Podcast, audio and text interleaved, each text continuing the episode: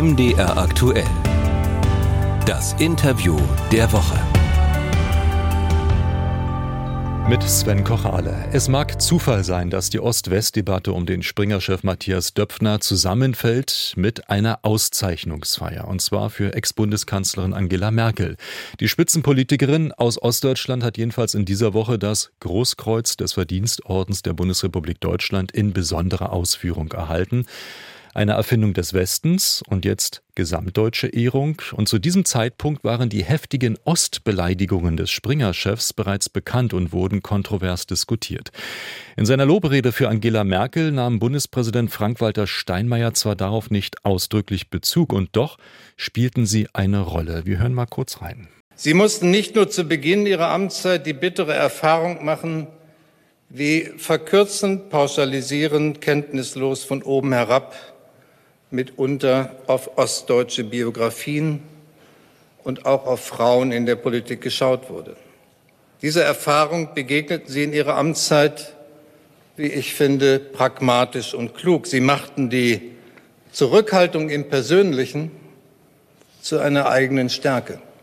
Bundespräsident Frank-Walter Steinmeier. Über die Ost-West-Befindlichkeiten reden wir mit der Publizistin Katja Heuer. Sie hat einen speziellen Blick darauf, wurde 1985 in der DDR geboren, war also vier Jahre alt, als die Wende kam, studierte dann Geschichte in Jena, ging als Historikerin nach England und schreibt heute zum Beispiel auch für die Washington Post über deutsche Gesellschaft und Politik. In Kürze wird ihr Buch Diesseits der Mauer in deutscher Übersetzung veröffentlicht.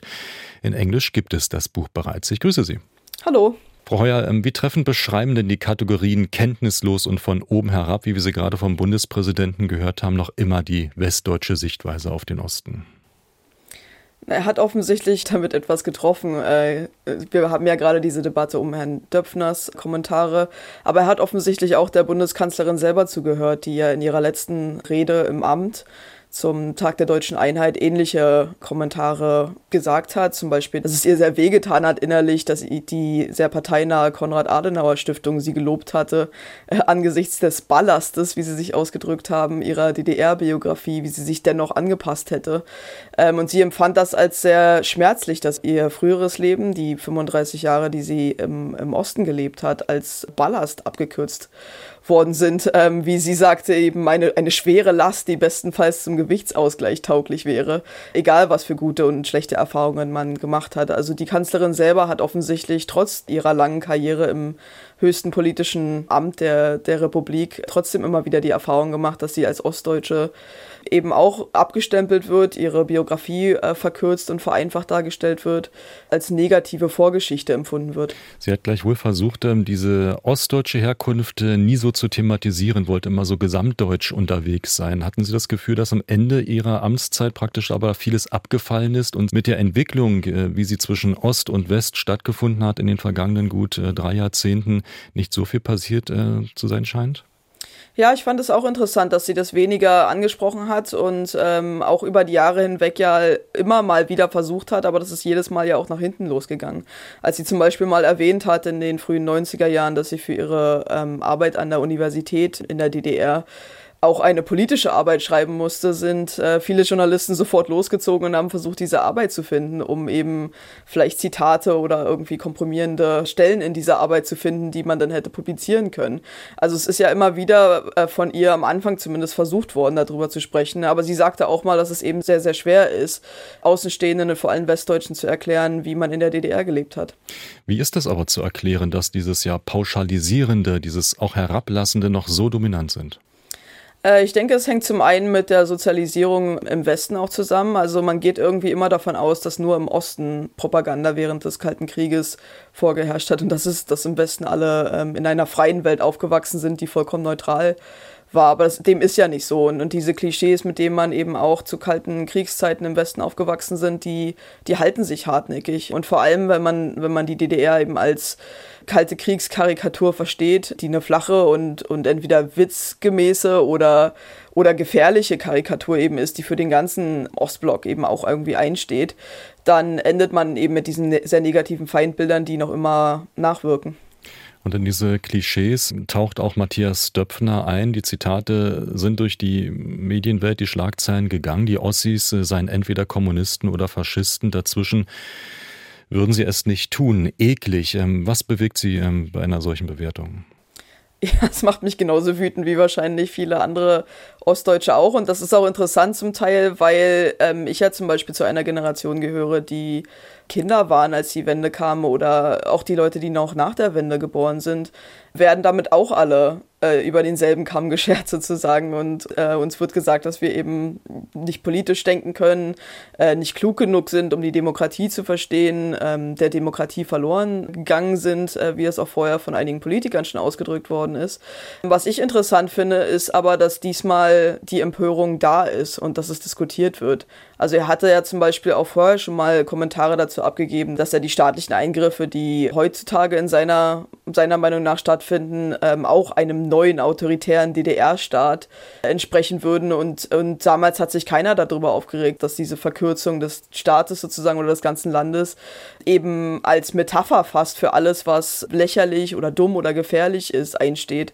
Oder auch mit Nordkorea austauschbar ist, was er ja auch gerne verwendet als Metapher. Während jetzt zumindest die Empörung relativ weit gestreut ist und man das zumindest diskutiert, auch in den westlich geprägten Medien. Die Empörung ist ähm, groß und wenige Tage nachdem das öffentlich geworden ist, ähm, hat Matthias Döpfner versucht, sich da auch zu rechtfertigen. Die Hinweise ähm, sollten so verstanden werden, dass der Ostdeutsche in Thüringen und anderswo entweder die Linke oder die AfD wählen würde. Das hätte ihn zu dieser polemischen Übertreibung getrieben. Ist das so ein normaler ähm, Medienreflex? Nehmen Sie ihm das ab? Ähm, nee.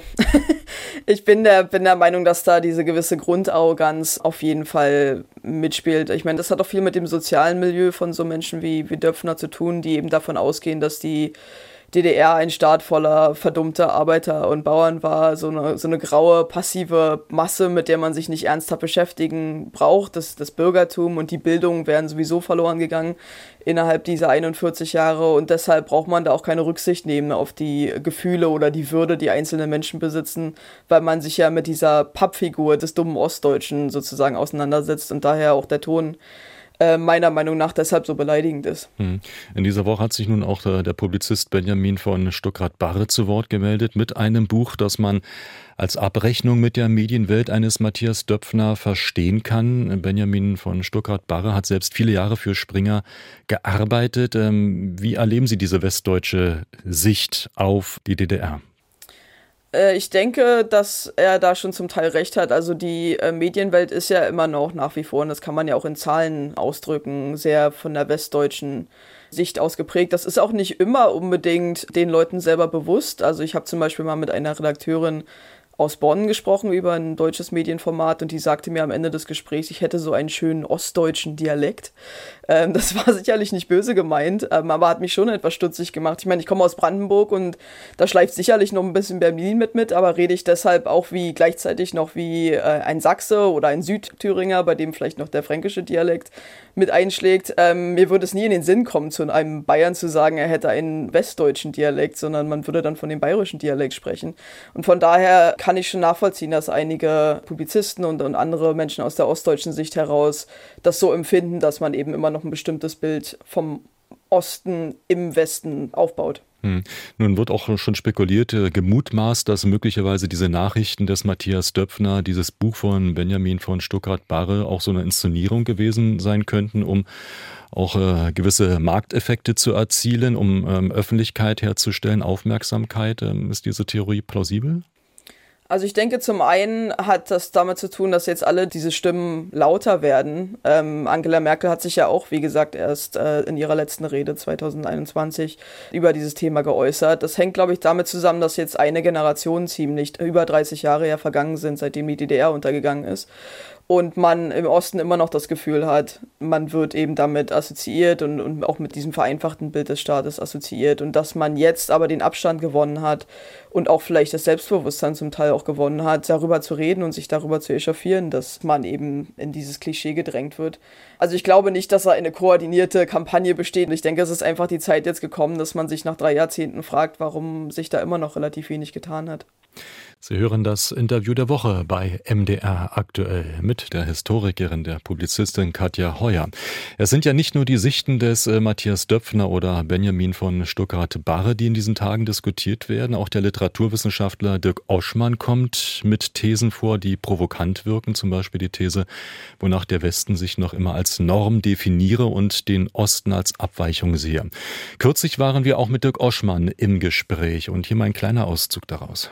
Was mich in den Zorn führt, ist das zynische, abfällige, selbstgerechte und unhistorische Reden des Westens über den Osten, der im Grunde nach 1989 nicht aufgehört hat, so zu reden wie vor 1989, der also viele kalte Kriegsmuster bedient.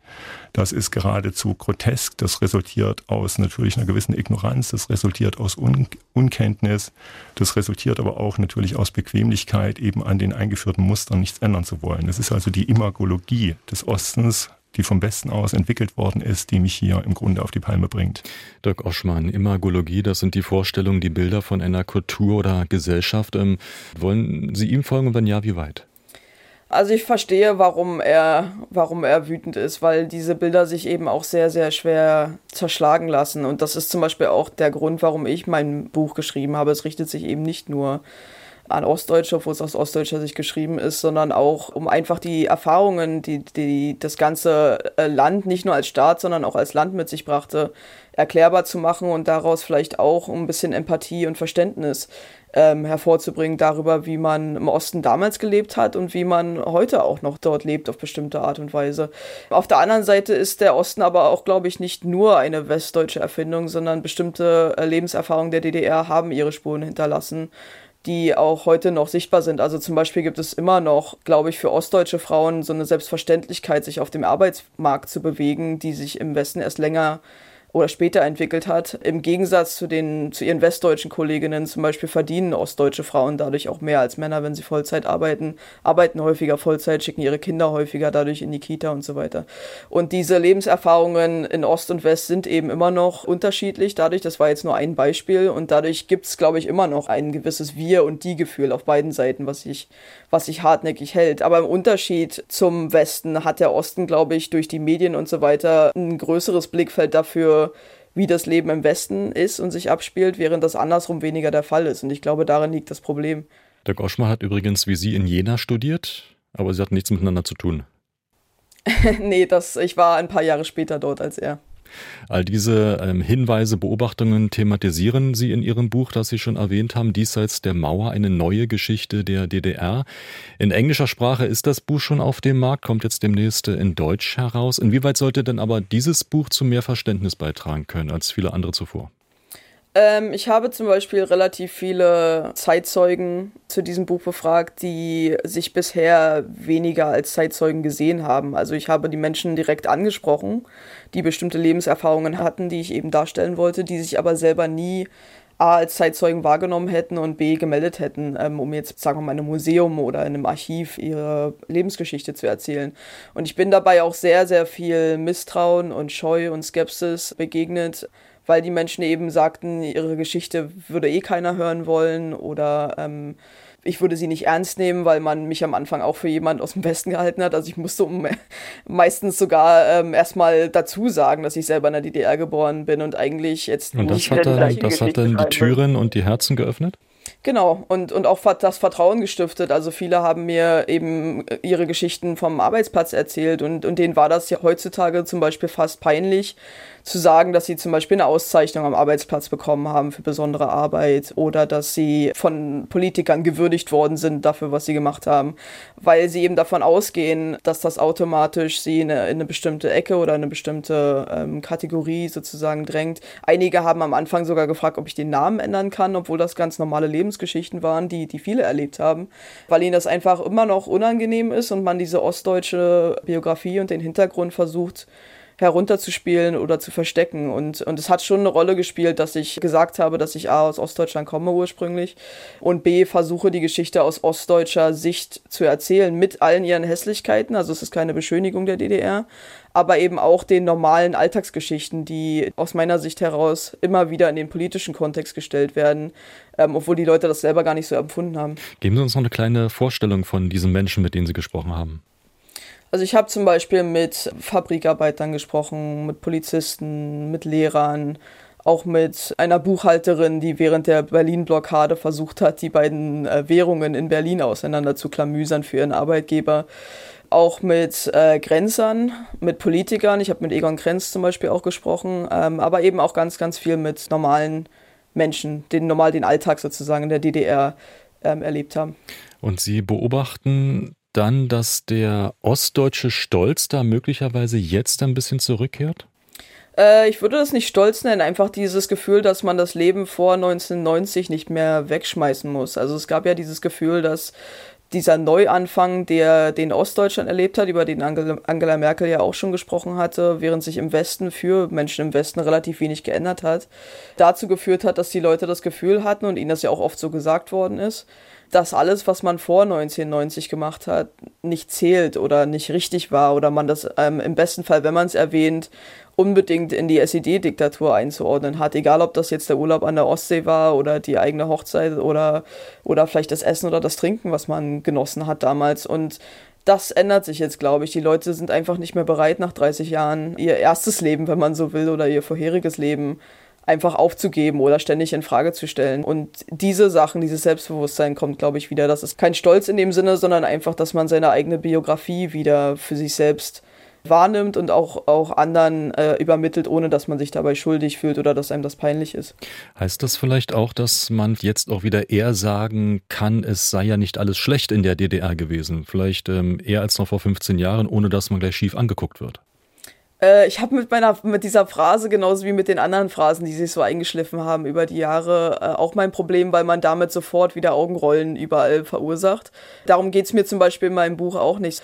Ich habe ich habe am Ende in meinem Buch zum Beispiel viele Abers weggestrichen und durch uns ersetzt. Also man kann zum Beispiel sagen, ich bin in den Urlaub gefahren und mein Nachbar äh, ist durch eine Aussage im, im Stasi-Knast gelandet. Diese Geschichten haben beide nebeneinander her existiert ohne sich entweder direkt als Kontrast zu verstehen oder sich äh, oder dass sich der Urlaub da einordnen müsste, dass es eben auch die Repression gab. Dass man alle diese Geschichten erzählt, alle wahrnimmt, kann auch passieren, ohne dass man diese Geschichten gegeneinander ausspielt oder versucht, irgendwie die eine als wichtiger als die andere zu empfinden. Jeder von den 16 Millionen Leuten, die in der DDR geboren sind, äh, haben ihre eigenen Erfahrungen gemacht und keine dieser Millionen Erfahrungen ist die einzige und die wahre, sondern die existieren alle. Sie haben den Vorteil, dass Sie sich den Blick von außen leisten können. Sie leben, Sie arbeiten in England. Ähm, wie erklären Sie dort, dass sich West und Ost in Deutschland offenbar noch nicht so lieb haben? Das ist eigentlich einfacher, wie Sie schon gesagt haben, durch diese äh, Außenperspektive. Also diese festen Phrasen und Worte, die man in Deutschland benutzt, wie zum Beispiel, es war ja nicht alles schlecht auf der einen Seite oder dass man von der DDR als deutschen Teilsstaat oder als Zone oder als Mangelwirtschaft äh, sprich, diese Worte, die einfach jeder verwendet und auf die man immer wieder festgelegt wird, dieses Vokabular gibt es im Englischen nichts. Ähm, und es kommt auch nicht mit diesen festgefahrenen Konnotationen oder Paketen von Bedeutungen einher. Und dadurch konnte ich mich relativ frei ausdrücken. Ich habe das Buch ja zum Beispiel auch auf Englisch geschrieben, genauso wie ich meine Zeitungsartikel auf Englisch schreibe. Und habe die Möglichkeit, neue Bedeutungsmuster oder neue Erklärungsmuster die sich also nicht auf einen vorherigen Rahmen beziehen, aufzustellen. Und dadurch hat man eine Erklärungsfreiheit, die relativ frei von äh, Emotionen und von dieser Aufregung, die in Deutschland noch immer existiert, zu diesem Thema ist. Von daher, die, diese Unterschiede zwischen Ost und West interessieren die Leute auch sehr, weil man ja in, Großbritannien und auch in den USA ja auch vom Kalten Krieg und von diesen Vorstellungen geprägt war. Aber eben eine gewisse Offenheit besteht, äh, zu versuchen, das zu verstehen jetzt nach 30 Jahren, ohne dass man sozusagen selber dort drin steckt. Wie sind denn die Reaktionen auf äh, die englischsprachige Ausgabe Ihres Buches? Was erleben Sie da? Ja, sehr positiv. Also es war gleich in der ersten Woche in der Sunday Times äh, Bestsellerliste auf Platz 5, wo man mit Geschichtsbüchern eigentlich äh, schwierig reinkommt. Es ist auch hier durch die politische Bank weg gelobt worden von dem Äquivalent zur, zur Bildzeitung auf der einen Seite die in dem Buch was wiedergefunden haben, bis nach ganz links zum Guardian oder zum Observer, die dort eben auch bestimmte Episoden oder bestimmte Teile des Staats und auch des Landes und der Gesellschaft interessant fanden. Und von daher war ich sehr angetan von dieser Offenheit, der ich hier begegnet bin, mit diesem Blick sozusagen auf die kommunistische Welt, die es eben einfach nicht mehr gibt, dass man sich der jetzt öffnet und äh, sie mit einem vielleicht distanzierteren Blick betrachten möchte. Sagt die Historikerin und Publizistin Katja Heuer. Danke für das Gespräch. Danke.